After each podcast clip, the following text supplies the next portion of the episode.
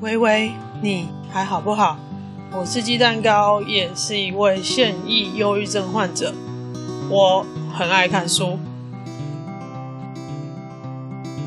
嗯，这个小单元本来是想试着用全台语讲书，但是我光写这一集的台文逐字稿，我就卡关超过半个月，只写出了十句话，实在是很累。对我来说太耗电。之前像在开杠赫姆赫的单元那样子讲讲日常啊，然后平常跟朋友聊天喇赛没问题，但是要讲这种比较深入的内容，还要用台文，对我来说就有点困难。所以暂时呢，这个小单元还是用华语来讲。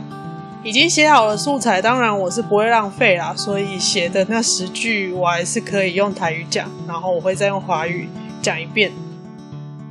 今天要介绍的书是《沉默契约》，这个书名的副标题是“解开那些埋藏在我们人际关系中的无声地雷”。这个册名我那个地方我会讲是无声的客约。偷窥藏伫咱人际关系当中遐个无声的地雷。无声的契约这本册是由三位心理学学家做伙写的。自知影家己得到忧郁症以来，为着了解忧郁症到底是啥物，家己到底是发生啥物代志，我看真侪心理、忧郁症、精神医学方面的册。这本的写法真特别，甲别本拢无同。上特别的，就是因针对每一个情景，拢用一个故事做例，一步一步甲你讲安怎做，安怎思考，互你会当练习，发觉家己心内无讲出嘴的真心的感受，也是需求。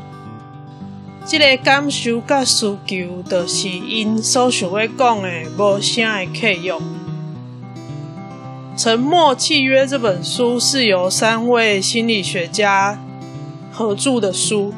自从我知道自己罹患忧郁症以后，为了了解忧郁症到底是什么，我自己到底发生了什么事，看了很多心理学、忧郁症、精神医学方面的书。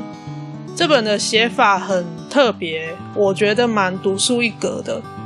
作者们针对每一个情境都用一个故事当做例子，一步一步告诉你可以怎么做、怎么思考，让你可以练习觉察自己心里没有说出口的真正的感受或需求。这个感受和需求就是作者想表达的。沉默契约。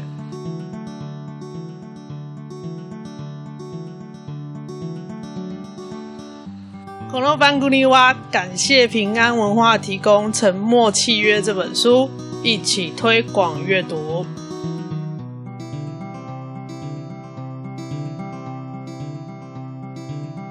就我自己看完整本书的感觉。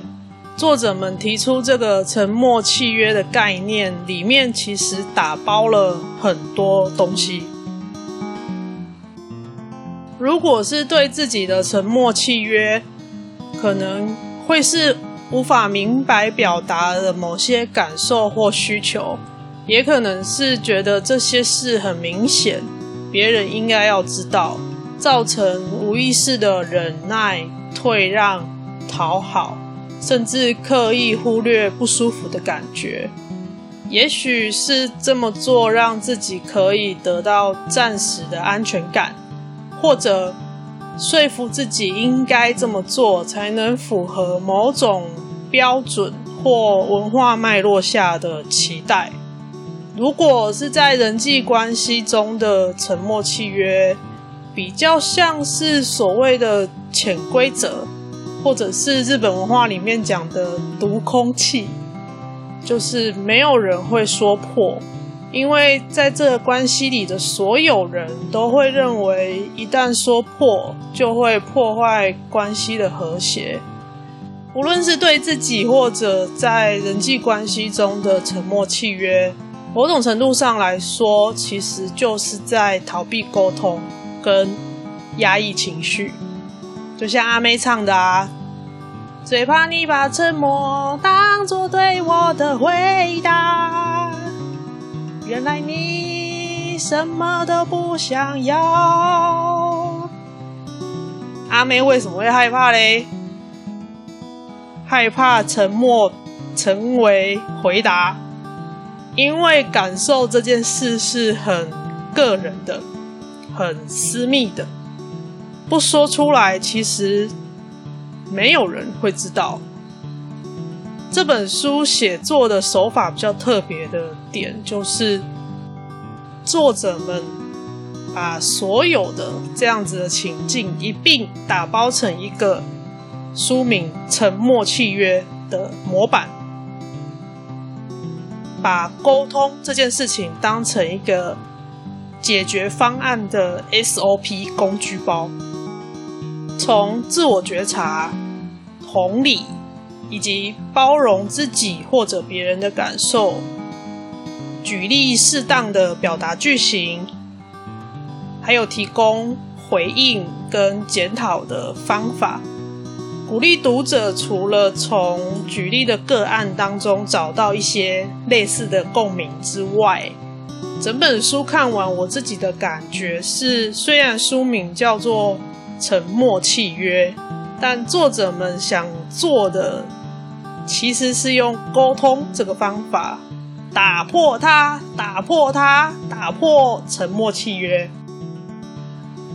希望读者可以利用沟通这个工具打破沉默契约，为生活带来好的改变。所以，虽然分类上，目前好像是被归类在它是心理科普书，因为三位作者也都是心理师，就是他们有很多年的实际的智商经验，所以里面的故事大概也都是他们实实际智商的个案改写的故事。但我看完的感觉是，这本其实。你要说它是心理科普书，我觉得其实更像是一本教你如何好好沟通的书。这里的沟通包含了跟自己的内心沟通，还有跟别人沟通。然后理想的沟通对作者们来说是建立在对互动关系的觉察上。这个觉察是我觉得最困难的部分，书里面很多问句都很像我去咨商的时候，我的心理师在咨商室会跟我说的话。这些话可以帮我厘清跟分辨现在的情绪跟可能的原因。这个原因有可能是我感受到情绪的当下那个事件造成的，也有可能跟那个事件无关，是我自己联想到了可能过去的一些事件，或者是说用白话讲，可能是某一些以前的疮疤，没有好的伤痕，自己的联想造成的那个情绪，而跟眼前这个让我有感觉的。事件或者是影集之类的这些东西无关。心理师，我觉得在咨商的过程当中，我们花了很多的时间跟力气去厘清，然后我也一直在练习觉察这件事情。所以觉察其实是一件非常非常困难的工作，它是一个需要练习的。技能，就我而言，我觉得是如此。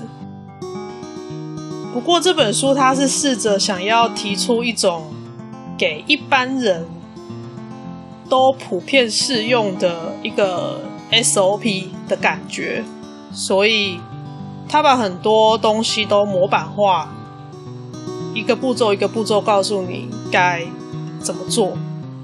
其中在心理健康那一章，他提了五个问题，我觉得对我来说是平常练习自我觉察很好用的句型。总共五个问句。第一个，我有什么行为会让人们把我视为健康有状况的受害者？第二，我可以采取什么步骤来停止把自己看成受害者？